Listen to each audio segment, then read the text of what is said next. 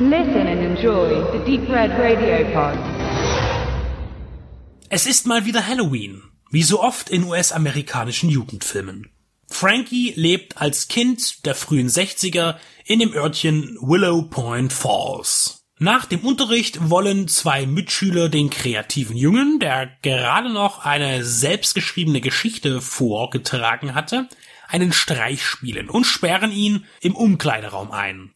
Niemand ist mehr da, es wird Abend, es wird dunkel. Nun widerfährt ihm Mystisches, denn der Geist eines kleinen Mädchens taucht in dem düsteren Zimmer auf. Erst lacht, singt und tanzt sie, doch dann taucht eine weitere, für ihn aber nicht sichtbare Kraft auf, die das Mädchen am Halse packt und erwürgt. Als dieser Spuk dann vorbei ist, erlebt er seinen ganz persönlichen, denn ein Mann kommt herein und beginnt am Fußboden einen Abflussdeckel zu lösen. Noch bevor er Erfolg damit hat, bemerkt er Frankie und greift ihn an. Auch er wird gewürgt und erlebt eine Nahtoderfahrung. Er kann von Helfern, die plötzlich erscheinen, wiederbelebt werden. Doch wo ist der Täter?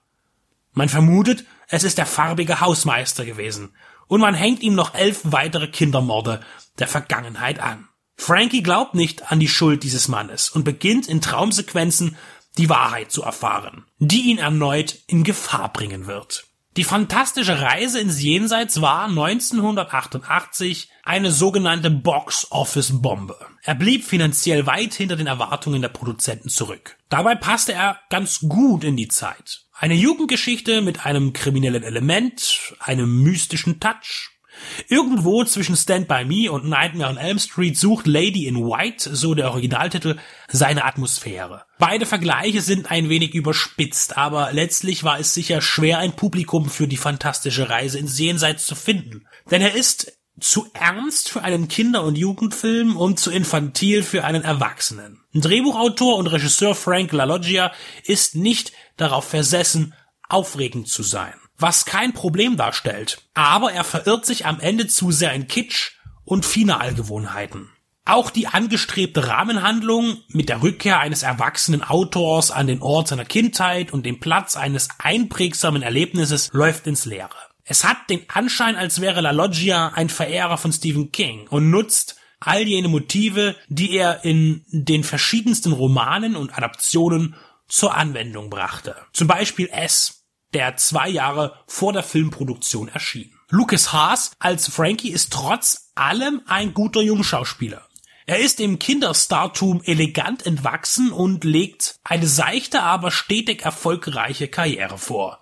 Schwierig erscheint die Situation in die fantastische Reise ins Jenseits, als er in einem Traum einem Sarg gegenübersteht, in dem seine tote Mutter liegt. Und diese fiktive Mutter ist auch seine leibliche im realen Leben. Das fühlt sich verstörend für ein kleines Kind an, aber tatsächlich ist Haas älter, als er aussieht. Zur Zeit der Produktion war er mindestens elf Jahre alt. Die richtige Stimmung, in der man aufgehen kann, erzeugt La Loggias mittleres Regiewerk nicht. Er tauchte nur sporadisch auf und weist ein schmales Övre auf. Einige Settings und gestaltete Bühnen haben in dem Film zwar ihren Charme, aber in der Gesamtheit bleibt das Mystery-Drama mit Thriller-Anspruch doch zu glatt und emotional zu einfach. Für nicht wenige ist dieser Film in den vergangenen Jahrzehnten zu einem jüngeren Klassiker avanciert, was das Label Kochfilms veranlasste, ein Mediabook zu veröffentlichen, in dem die Kinofassung und ein Extended Director's Cut enthalten sind